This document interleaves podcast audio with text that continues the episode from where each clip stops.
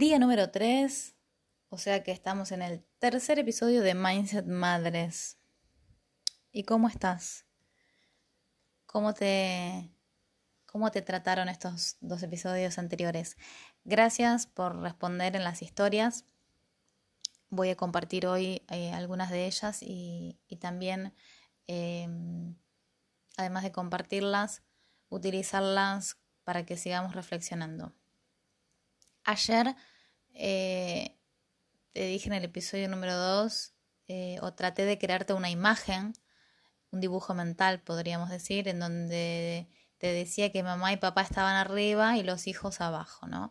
Y que esto, esta jerarquía, podríamos pensarla hasta em, que, que, puede funcionar de esta forma hasta que somos mayores de edad. Porque también yo, si bien noté que hay personas que esto no les gustó, es muy interesante también preguntarnos, bueno, ¿qué nos hace pensar que uno necesita a una madre toda la vida? Y sobre todo, ¿en qué lugares, en qué lugar quedamos nosotros si estamos diciendo eso? Es decir, si yo digo que necesito una madre para toda la vida, ¿en qué lugar me estoy poniendo? Ah, me estoy poniendo en el de hija. Y si estoy en hija, ¿cuándo soy adulto? Entonces, también te dije sobre los roles, ¿no? Y, te di el ejemplo de, por ejemplo, te di el ejemplo que es uno de los más comunes, pero hay otro que también es común, que te lo voy a comentar ahora, y es eh, cuando hay una abuela y mamá no está, la abuela toma este, este rol. Ahora, también pasa mucho, o pasaba sobre todo antes, con eh, los hermanos. Es decir, que si tenías hermanos más grandes, tal vez se les asignó eh, la responsabilidad de ocuparse de sus hermanos más chicos, ¿no? Entonces, la verdad es que se aprende un montón de revisar qué responsabilidades te han asignado. Bueno, tal vez no te las asignaron y las tomaste vos solo o vos sola, dada la situación.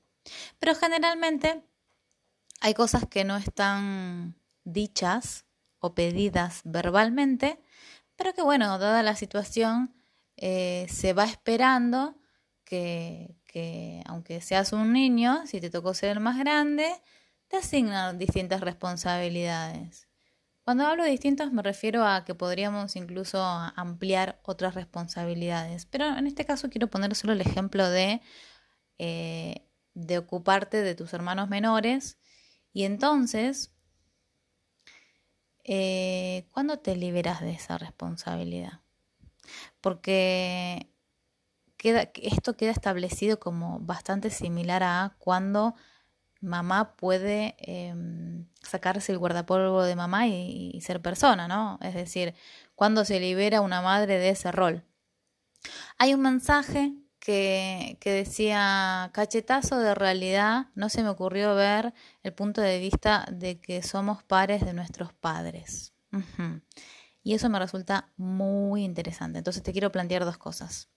Supongamos que en el dibujito que yo te decía, arriba mamá, papá, abajo los hijos. Y yo lo que te decía es, bueno, supongamos que al ser mayores de edad, los hijos vamos para arriba y somos pares de nuestros padres, porque somos mayores de edad y podemos empezar a hacer un montón de cosas, ¿no? Como desde tener cosas a tu nombre, eh, viajar al exterior, te puedes casar, puedes hacer un montón de cosas. Entonces, significa que, que esas cosas desde la legalidad eh, se nos está reconociendo como adulto, aunque uno no lo sienta todavía, ¿no?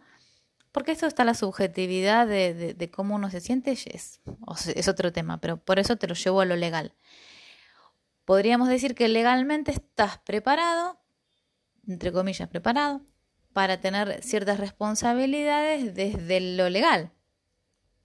Ahora, ¿qué pasa si sos hijo y tenés un hijo, ¿no? Entonces supongamos que tenés 21, tuviste un hijo. ¿Qué pasa? O sea, ¿qué crees que pasa si uno de estos dos hijos, entonces vamos a decir hija e hijo que estaban abajo de mamá y papá, y no pasaron para arriba jerárquicamente como pares, es decir, que todavía están abajo. Y digo 21 por decir una edad de decir, che, ya son adultos, pueden subir. Bueno, supongamos que tienen 21 y se quedan ahí abajo. Y uno de ellos, vamos a pensar la mujer, tiene un hijo. ¿no? Entonces, ¿cómo quedaría esta jerarquía? ¿Qué es lo que va a pasar? ¿Sí? O sea, ¿cómo te la imaginas? Mamá, papá arriba, abajo los hijos y el hijo, el bebé que viene de la hija, ¿dónde va? ¿A qué lugar va de esta jerarquía? ¿No? ¿Qué, va a pasar? Lo dejo como pregunta para que después podamos eh, primero para que lo puedas reflexionar y, te puedas plantear qué es lo que podría pasar, porque no es que, no es que hay una forma, no es que hay una sola opción.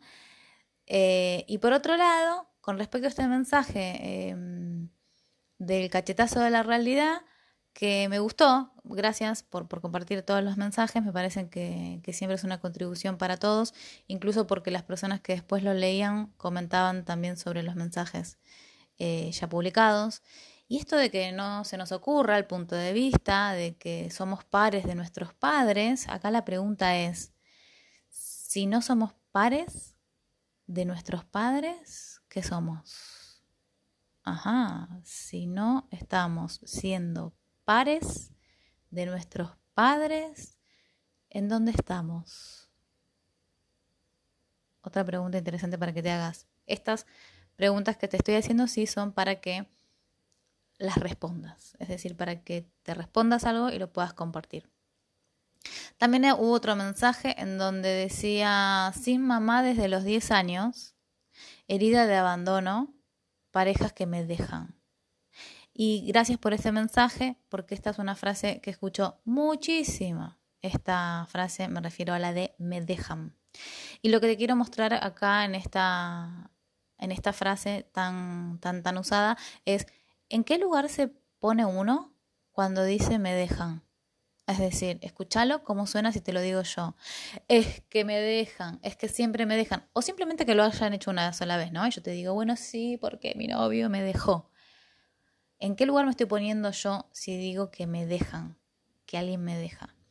Es una información súper recontra útil, porque nos indica que hay una herida de cuando éramos niños. ¿Por qué? Porque cuando somos adultos, no te dejan, no nos dejan. Simplemente la otra persona finalizó una relación o un tipo de relación. Pero eso no es que te dejan. Entonces, miren la connotación de drama que le ponemos. ¿Qué es esto de que me dejan? Es muy, es muy fuerte y tiene una connotación dramática muy grande esta frase. Entonces, por eso siempre digo que las palabras que utilizamos nos dan información súper valiosa. Y esto no se trata de decir, ay Marcela, decime cómo lo tengo que decir para decirlo bien. No, no, no, se trata de escuchar lo que decimos justamente porque ahí estamos dejando en bandeja la información de, las que de la que nos tenemos que ocupar. En este caso, de que hay una herida que resolver, que sanar, como, como lo quieras eh, decir, pero cuando me refiero a una herida me refiero a algo que todavía duele. ¿Sí? Aunque, hace, aunque hoy a esta persona, una pareja, eh, la dejan, o en verdad lo dijo en plural, la, que, la herida que le duele es la de mamá, lo que vienen a hacer sus parejas es vienen todos y tocan la misma herida, pero la herida, ya estaba creada de antes. Entonces estas personas le vienen a recordar que tiene esa herida que sanar, la sana y por muchos hombres que vengan y toquen esa herida, ella se va a poder cagar de la risa porque eh, le va a dar cosquillas. Porque si, si tu herida ya cicatrizó, hasta tal vez ni siquiera tiene marca y aunque tenga marca igual no sentís nada. Y ahí está la cuestión de cómo sabemos si sanamos, porque justamente no sentís nada. Y cuando me refiero a nada es nada que te moleste. Porque sí tenés sensibilidad en la piel y, te, tocan con el dedo en la piel y te hacen cosquillas, nada más. Así de simple. Esa es la prueba de que ya se sanó. Entonces, con, otro ejemplo que te quiero dar con respecto a, esta frase de, del me dejan y que vengo a decirte no, no te dejan, eh, una persona puede elegir finalizar una relación o finalizar un tipo de relación. Cuando me refiero a un tipo de relaciones, vamos a un ejemplo muy común, padres que tienen hijos y que deciden finalizar la relación de pareja. ¿Sí? Finalizan la relación de pareja, pero siguen siendo padres.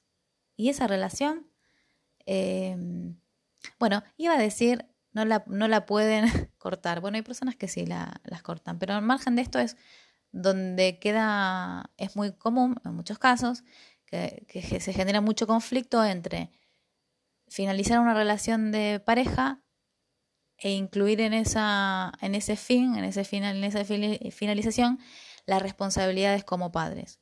Uno puede finalizar la responsabilidad, o sea, perdón, la responsabilidad no, uno puede finalizar el tipo de relación, o sea, mujer-hombre, y decir, bueno, yo no quiero estar más casada con vos, listo, fin de la relación de pareja, no la de padres.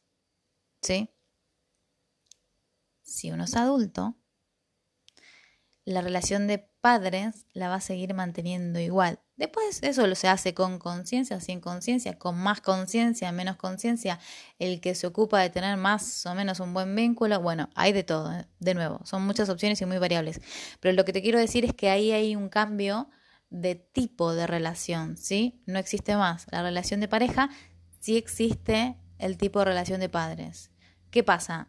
Y que si si te están tocando la herida del me dejan, te va a resultar muy conflictivo mantener el otro tipo de relación y porque esa persona te sigue tocando la herida. ¿Se entiende cómo empezamos a hacer mucho quilombo con respecto a las heridas y a los y a los vínculos y al tipo de vínculo con las personas?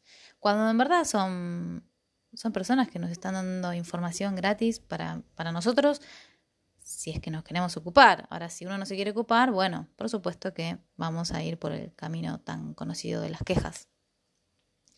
Ahora, volviendo a, a esto de... Ah, otra cosa más. Otro mensaje que me pareció muy interesante es que alguien dijo, no me molesta mamá, eh, me molesta la suegra. Y después por privado un par de personas comentaron ese mensaje de que le sucedía lo mismo. Yo contesté a eso que es lo mismo, es muy interesante porque generalmente uno le proyecta a la suegra lo que no pudo resolver con mamá.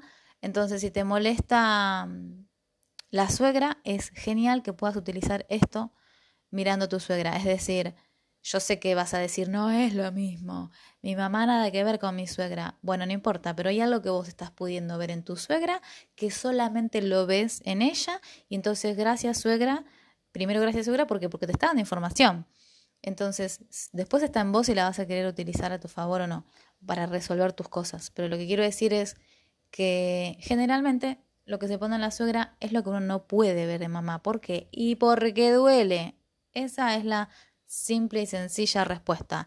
Porque te duele tanto que no lo puedes ver en tu mamá. Entonces tu mecanismo de defensa, por supuesto que va a ser la negación. Lo vas a negar en mamá, lo vas a ver en la suegra.